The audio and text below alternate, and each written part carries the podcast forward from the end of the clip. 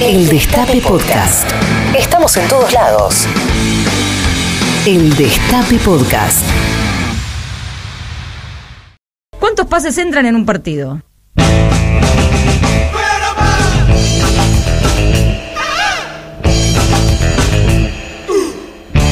Pasamos todes, sí, pasamos todes. Acá estamos en este antidomingo feminista con algunos problemas que tuvimos, pero que ya no tenemos. Y estamos entonces acá esperando que nos contesten qué harían si se apaga Internet. Y no te digo que se apague Internet por un día, por dos días. Se apaga Internet, se apaga. ¿Qué haces? Apagalón. ¿Qué te llevas a ese mundo sin Internet? Tremendo, ¿Dónde- tremendo tener que prender la tele, por ejemplo. No Ah, tengo. Ah, sí tengo, pero tengo que ir a la pieza. Me quedaría dormida todo el tiempo. Bueno, son cositas que pasan. Igual nos hemos acostumbrado a la virtualidad, todavía la disfrutamos, o no, no sé quién la disfruta, pero está Esther Díaz conectada con nosotros y queremos preguntarle a ver qué le pasó a ella en esta aceleración de la vida virtual, eh, en este acostumbrarnos a conectarnos con la gente que queremos a través de las pantallas. ¿Cómo estás, Esther? Hola, chica, muy contenta de estar con ustedes. Gracias por llamarme. Por favor, ¿cómo? Gracias por llamarte, es un placer, un honor. bueno, mirá, este, te escuchaba hacer la introducción y eh, por supuesto que no voy a tener tiempo para contar mi larga historia so- con, este, con la virtualidad, pero aunque les parezca mentira, la primera vez que vi una computadora en mi vida hace medio siglo. ¿Medio siglo? Exacto, porque yo entré, estaba estudiando filosofía y letras y entré, entramos un grupo de filosofía a trabajar en el INDEC y se estaba estrenando para el censo del 70, o sea, nosotros estábamos elaborando el- la- los datos de- del sexo de- del sexo del censo del 70. La idea fija tenés, Te amo. La idea fija. bueno, de, de la- de- como es de las necesidades del cuerpo habla la boca. así es, así Bueno, entonces, este, eh, en el INDEX eh, habían colocado las, una de las primeras que existieron acá en la Argentina, que eran enormes, chicas, Mm. eran como, como una habitación de, de 4x4, una cosa así. Y, y yo no aprendí en ese momento a manejarla porque eran tan delicadas que tenían que estar siempre con 18 grados, no podían estar con más temperatura. Y como soy muy friolenta. No podías entrar. eh, No, no, eh, pues dije, bueno, algún día la encontraré la tecnología y efectivamente, ahora cuando tenemos computadoras que podemos llevar en la palma de la mano, es- no, no lo puedo creer, porque me acuerdo de aquella monstruosidad que daba miedo solamente verla, además te imaginas, el INDEC había muchas, o sea que era una cosa O sea que tenía un edificio gigante el Y INDEC. es increíble Yo quiero, puedo, te puedo contar mi, mi primer contacto con una Dale. computadora porque eso fue circa el año 1982, más o menos. Ajá. Este llegó una computadora a la editorial donde trabajaba Contrapunto, era una computadora gigante, no tan grande como la que estás describiendo vos, pero era gracioso porque alternativamente nos estábamos todos los que trabajábamos ahí a tratar de saber cómo usarla Claro. y este y era imposible. O sea, Claro. hacíamos el intento, era como tener una especie de convidado de piedra, pero que a la vez nos, y lo nos que llamaba. tardaba, si pensamos ahora, que si tarda dos segundos ya nos ponemos nerviosas, lo que tardaba en llegar la información, por favor, era una cosa infernal. Bueno, así que ya solamente eso, solamente es- es- esas dos pequeñas anécdotas que contamos, ya da pauta de la rapidez con que esto se instaló en nuestra vida. Por supuesto que en, a fines de- de- del siglo que terminamos de pasar, cuando comienzan los teléfonos inteligentes, fue un salto sideral y creo que ahí ya es donde, eh, no, no sé, no, no, no- manejo eh, eh, buenas estadísticas, pero yo creo que el- el 70 o el 80 de la población mundial ya de alguna manera tuvo contacto con, con Internet, ¿no es cierto? Directa, indirectamente ya tuvo contacto. Y, este, pero todavía la cosa venía más o menos manejable hasta que en el 2020, con el estallido de la pandemia, bueno, ahí nos metieron de cabeza, o sea, Sí. fue tremendo. Y justamente cuando vos hacías la presentación, decías este algo como de, de- de- del placer o no de, Internet, y yo te digo, ese primer año de la, de la pandemia tanto lo que trabajé por Zoom, pero tanto, trabajé más que cuando, que cuando viajaba a las provincias, porque había más posibilidad de hacer cosas, que vos sabés que me, me he saturado, que el, el verano pasado, sin querer, toqué algo de la computadora y me apareció la pantalla de Zoom y sabés que me vino una arcada como para vomitar. Ay, no. Sí, ya, ya, no, con decirte que recién cuando ustedes tenían problemas técnicos, este, la, la operadora me preguntó si me podía eh, llamar. Digo, ay, no, por favor, con imagen no, por favor, con imagen no. Porque ya, bueno, entonces ahora sí, si tenemos unos minutos, Por puedo reflexionar sí. un poquito sobre el tema, ¿qué te parece? Me parece espectacular. Claro, porque yo para, o sea, la, la, la columna la había preparado según cuatro ejes que los podemos convertir en cuatro preguntas. Una, o sea, ah, una cosa quiero aclarar, que voy a, a nombrar como sinónimo digitalidad y virtualidad. O sea, Ujú. puedo decir una cosa o la otra según me salga. Eh, bueno, entonces una de las preguntas que, mm, que me hago, que en cierto modo ya estuvimos respondiendo, con, porque no sabía cómo ibas a empezar vos a, a, este, hablarme, era este, ¿cuándo penetramos realmente en la digitalidad? Esa sería una de las preguntas que en cierto modo algo hemos respondido. Ujú. Otra sería, ¿lo virtual no es real? La otra sería, ¿qué, ex- ¿qué es un cuerpo? ¿En qué se convierte un cuerpo en la digitalidad? Y la última, que es el sexo en la virtualidad. O sea que Todas sobre esas preguntas cuatro, provocadoras. eh, sí, sobre esas cuatro, si tenemos tiempo, voy a desarrollar un poquitos minutos cada una, porque no, eh, bueno, el tiempo muy tirano en ese medio, y, y en todo, porque otra otra reflexión, ya que, ya que ustedes están tocando este tema, es que fíjate, o sea, yo me acuerdo cuando era chiquita, que éramos muy pobres, eh, que para hacer el café con leche, por ejemplo, había que prender el carbón, que se, que se calentara el agua con, car- con, con carbón en, una- en un fogón eh, y después recién poder hacerlo y otro tanto si te querías ir a bañar, o sea que tenías que sacar, yo tenía que sacar el agua eh, en una bomba, eh, en una bomba que, que- con la mano, ¿viste? Así, juntar, montar los baldes y Bombeando. calentarlos para bañarme. Bueno, entonces, entonces, ¿cómo hacíamos cuando empezaron a aparecer todos estos aparatos que se supone que son para ganar tiempo? Porque ahora en la pava eléctrica en menos de un minuto ya tengo el agua, eh, ya tengo el agua para el mate, ¿no es cierto? Este, es increíble, porque fíjate vos que más facilidad tenemos o hacemos cosas más rápidamente y resulta que nos alcanza menos el tiempo. O sea que esto es otra de las contradicciones en las que nos ha metido eh, eh, es- esta cosa novedosa y no tanto, porque como dije recién ya tiene más de medio siglo. Sí, Bueno, pero se notó que- mucho en la pandemia eso que vos decís en el sentido, esto vos decís que trabajé tanto por Zoom, Sí. porque de, porque habilita un tiempo sin tiempo la virtualidad. ¿no? Que Tal podés cual. estar Y- en ah, cualquier y- lado. Y, y siguiendo con juego de palabras, como ese juego de palabras también lo que hiciste, y además es una una espa- espacialidad incorporal, porque nos, nos ocupa un espacio, pero no, no hay materia. O sea, yo, yo lo estoy viendo, simplemente un, corte de luz en este momento haría que directamente no pudiéramos seguir hablando, por ejemplo. O sea que eh, es, eh, eh, son tantas las contradicciones que todavía no somos conscientes.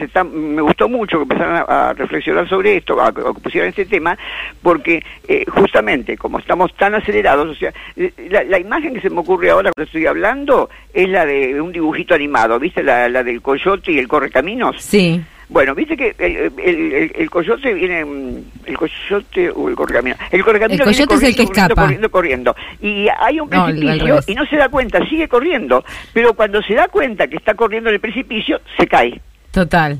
Bueno, yo creo que a nosotros nos está pasando lo mismo. A mí, a mí ese año de, de, de la, de, la, de la sobresaturación de Zoom me pasó así. O sea, caí como el correcaminos. O sea, no podía seguir más en, ese- en esa, en esa espe- espa- especial, espacialidad sin, sin materialidad. Que, que, que, bueno, que, es lo que, que es lo que seguimos. Así que bueno, eh, pero de todos modos, es cierto lo que dijiste este, así muy rápidamente, en el sentido de que hay gente que la disfruta más y una cosa que no, por más que podamos criticarle, cosas que ahora voy a criticarle, hay algo que es innegable, que gracias a ello pudimos seguir comunicados en medio de una pandemia mundial. O sea, Sí. esto no pasó nunca en el mundo de que hay registro de que en todo el, en todo el planeta se parara las actividades. Eso es una cosa única. Por lo menos si pasó antes no hubo, no hubo registro. Sí, o se sea paró que- todo menos el extractivismo igual, ¿eh? Te quiero Ah, decir. bueno, O- o- y el ganar dinero, porque fíjate vos que las empresas justamente que, que manejan eh, eh, esto, Sí. que manejan esto que estamos trabajando nosotros ahora, la digitalidad, se hicieron muchísimo más ricas, pero muchísimo, inde- in- pero antes las más ricas eran los laboratorios, bueno, ahora le ganaron. Y es virtualidad, ¿viste? Es lo mismo que estoy diciendo, que trato de... de- de- Humo, va. Nos, Eso eso, es. nos venden humo. y ahí está. Claro, o sea, se, se pierden to- se pierden todos los límites, es una cosa increíble. Y entonces ahora, para que no me corte, porque ya, ya sé que se No me te toma voy a tiempo. cortar, no te a voy a cortar. Oh, no, no me asuste, no me asuste. que, este, que, una de las preguntas que yo hice, que es el cuerpo en la digitalidad. Sí. Bueno, entonces, mínimamente pensemos que es el cuerpo nuestro, ¿no? Sin, sin- sin la digitalidad. O sea, eh, yo lo imagino, un poco inspirándome en Leibniz, eh, un filósofo del siglo XVII, XVIII, eh, como eh, que, que cada uno de nosotros, cada subjetividad, cada una de nosotras, cada subjetividad es como si fuera una casa. Una casa con dos plantas. La planta de arriba no tiene ninguna salida hacia afuera, esto es totalmente cerrada. Y la planta de abajo tiene cinco aperturas para ver el mundo, digamos, ventanas, mm, puertas, lo que le quieras decir. Los cinco sentidos. Claro. ¿Y cuál es la parte de arriba? El intelecto, el que elabora lo que van captando los sentidos.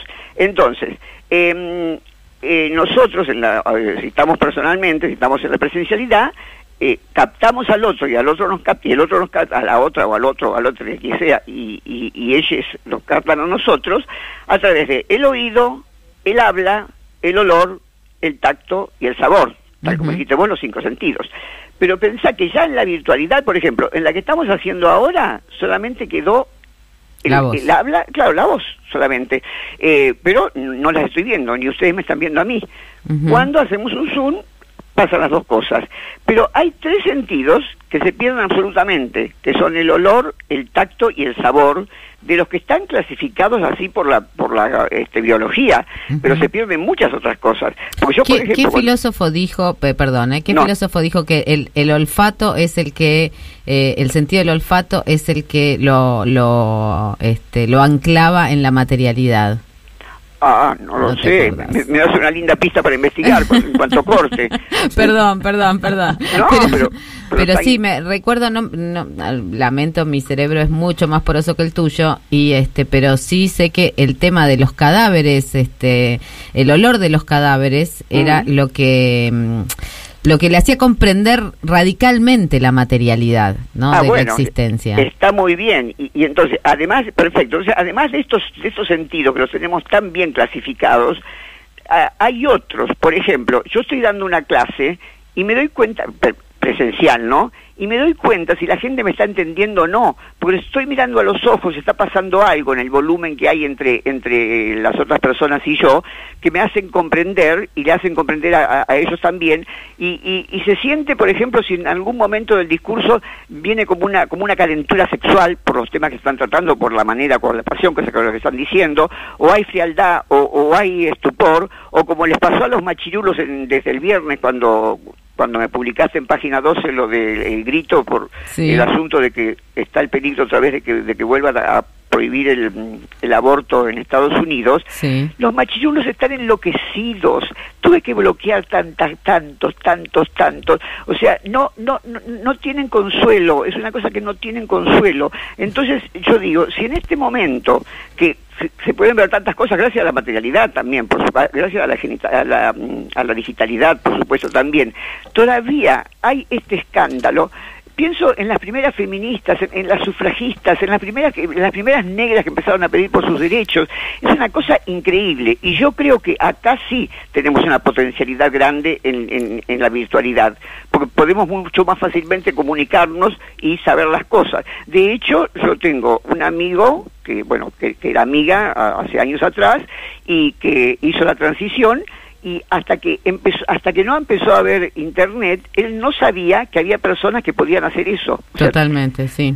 o sea que, eh, eh, y, y, bueno, eh, eh, es un caso, te imaginas la cantidad de casos de personas que se han despabilado de muchas cosas, que no, no soy el único que me pasa esto, no soy el dueño del infierno, no soy la dueña del infierno, eso le pasa a otras personas, así como a otras personas en adelante, yo también puedo salir, o sea, imagínate la cantidad de temas, yo ahora estoy hablando de uno sexual, pero pasa con todo, bueno, me pasa a mí, que, que- que tengo la edad que tengo y que tengo 50 años de universidad, y sigo aprendiendo a veces por las reglas sociales. Bueno, también me tengo que comer agresiones fuertes porque otra cosa de la, de, de la, de la digitalidad es que al estar en, la- en el anonimato Sí. sale lo peor sale también lo mejor a veces, pero sale lo peor del ser humano, ¿no es cierto? Sí, sí, sí, sí, es este, esta cultura del, del odio desatado, ¿no? De, Tal de la cual, la cultura del odio fue muy, muy agitada por, y lo sigue siendo por esta, esta posibilidad de esconderse en, en el anonimato.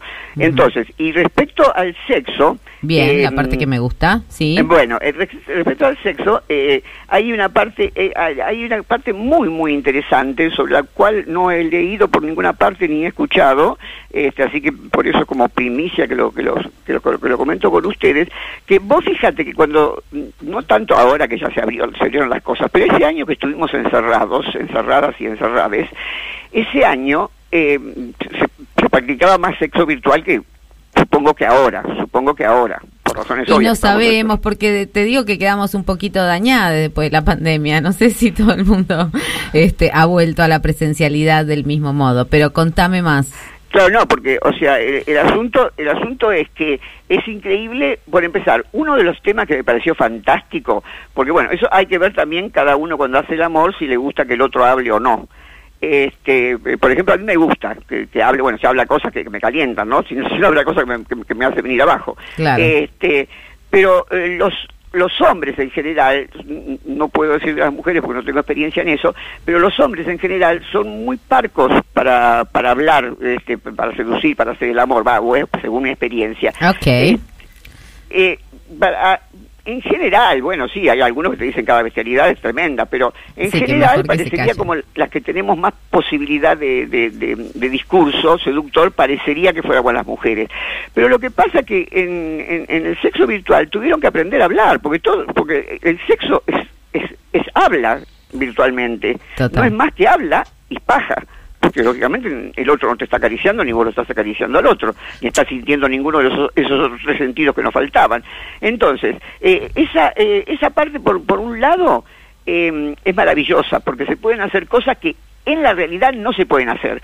Chupame acá, te chupo allá, este, tocame esto, Sí, tocame el otro. Decir concha, por ejemplo, ¿no? Porque hay palabras, viste, que, que parece que no están eh, que no están habilitadas, ¿no? Que para decir tocame acá y no tocame la concha. Tal cual, tal cual. Eh, Está, está muy bien. Incluso, ahora que cuando, una vez que estaba hablando, estaba hablando por Zoom justamente con, con un este conductor de, de televisión, muy serio, muy- una persona así con muy poco sentido del humor, este, que se dedica a temas políticos, eh, era la primera vez que yo me había producido para eh, estar en un Zoom, porque yo, yo, no, yo no atendía el Zoom como cuando estoy trabajando en, en overall, ¿viste? Yo me producía incluso hasta veces... Entonces, como fue la primera perfume. vez, me sentí ridícula a mí misma y le comenté a ese conductor, digo, esa cosa es que para salir, le dije, para salir ahora por, por la tele, este, no solamente me produje, sino que me puse perfume. y yo lo, lo dije para, como, como nota de color, ¿viste? Mira qué boluda ponerse perfume si, si, si yo no lo voy a escuchar. Y, y vos sabés que muchos contactos me dijeron, fulanito no captó tu ironía. O sea, no, no, supo qué decirte, no la captó. O sea, yo lo, de- lo del perfume me parecía lo más gracioso, porque Claro. después que me lo puse me di cuenta, ¿no es cierto? Digo, pero si este no me lo va a sentir, el perfume, no lo va a bueno, me lo siento yo, fenómeno, buena hora, pero normalmente no me pongo este Paloma Picasso para estar para estar en mi casa trabajando, ¿viste? Así que, este, bueno, volviendo a lo del sexo, entonces, pero por otro lado, entonces, pero por otro lado, cuando llega el momento cu- culmi, cuando llega cul- que, que culminamos, cuando llega el momento de la excitación total, Sí. el éxtasis, y entonces ahí es la, la triste realidad es que te estás masturbando, ahí caes, ahí caes. Así que por un lado está el beneficio de que, de que no dejamos de tener, de que Igual es una fantasía, es una Ahí fantasía, caes digamos, eh, ahí y, a un segun- y un microsegundo después de acabar esto Tal de que cual. no está ese otro ese otro que estaba de repente pero Tal cual. Y yo- bueno, imagínate vos, eh, o sea, aunque sea otro tema, me pasa exactamente lo mismo con las clases.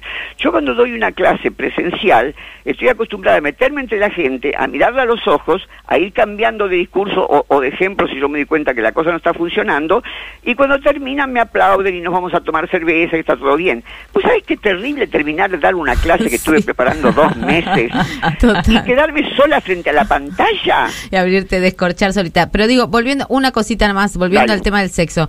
Hay como una fantasía de todas maneras de reproducir la escena sexual de manera tecnológica, ¿no? La máquina sexual, Tal esos cual. los, los dildos, este, bueno, dildos es una palabra actual, pero digo, la, la máquina del sexo eh, re- eh, animada por, por el pedaleo, por ejemplo, ¿no? Ajá. Hay muchas representaciones desde la era medieval Sí, hasta bueno, mira, ahora. te cuento cuando recién, come- o sea, cuando todavía era simplemente líneas calientes, decíamos, ¿te acordás que se- se- por Sí. teléfono se hacía, se hacía sexo por teléfono? Este, yo, eh, yo hablaba de eso en una clase en el CBC, así supernumeraria, llena de gente, eh, y bueno, estoy hablando de eso, de las relaciones eh, que, se puede uno eh, enamorar y que se puede calentar y que pu- puede acabar, masturbándose o como quiera, pero pu- puede serlo. Entonces, cuando terminó la clase, después que se fueron todos los alumnos, porque algunos vienen, consultan, vino una chica y me dijo, profesora, ¿puedo hablar a solas con usted? Le digo, sí, cómo no. Vos pensás que le estoy hablando de hace 25, 30 años atrás. Dice, bueno, usted sabe que yo, dice, al que hoy es mi pareja, eh, lo conocí por teléfono de casualidad, por un, un llamado equivocado. Y bueno, empezamos a hablar y a- ese día hablamos como dos horas, seguimos y estuvimos como tres años de novio. Y eso en ese momento ya- llama la atención porque eh, tres años de novio, porque claro, se llevaban también por teléfono, que tenían miedo de conocerse, era una cosa medio supersticiosa.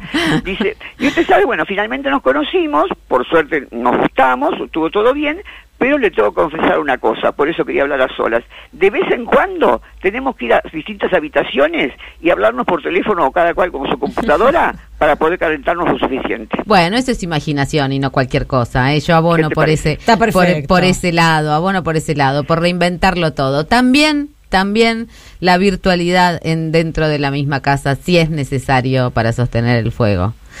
Claro. Bueno, y, y para y para terminar, porque así ya la gente puede seguir eh, pensando por, este, eh, por por sí misma, este bueno, el último libro de Byung-Chul Han, el, el- el Esa. filósofo coreano, se llama Infocracia. Infocracia, sí, algo estuvimos O comentando. sea, ya no estamos más en la democracia, o sea, en el gobierno del pueblo, sino en el gobierno de la información, con lo terrorífico de que esa información no siempre es verídica ni siempre es beneficiosa, digamos, ¿no? Porque hay a veces informaciones que aunque sean verdaderas, mejor no darlas, o si no, al revés, hay informaciones que son totalmente falsas. Así que este mundo de la infocracia es el mundo que según Han es, es el que estamos eh, transitando y que... eh, se nos ha metido, bueno, comenzando con la, con la pre- pregunta que comencé, ¿cuándo penetramos realmente en la digitalidad? Yo creo que todavía estamos penetrando, que aún no le hemos sacado el jugo positivo o no nos hemos sacado de encima las cosas negativas que nos ha dado esta herramienta increíble que ha aparecido en, este cambio de siglos.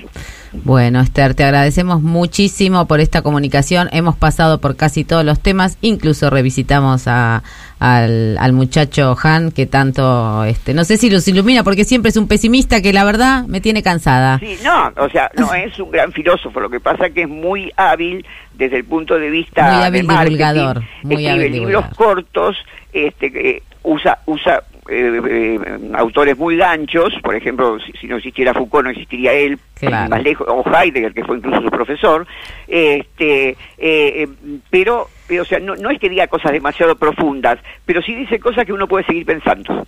Muy bien, por eso, ya que nombraste a esos filósofos casi los intocables, ¿eh? es el, son los que van a ser el tema que vamos a escuchar a continuación, con el que te vamos a despedir, Esther. Eh, no hay futuro. Muy Así bien, dicen, hermoso. así Muchas gracias, ellos. chicas. Un beso, Marta. Un beso enorme. Chao.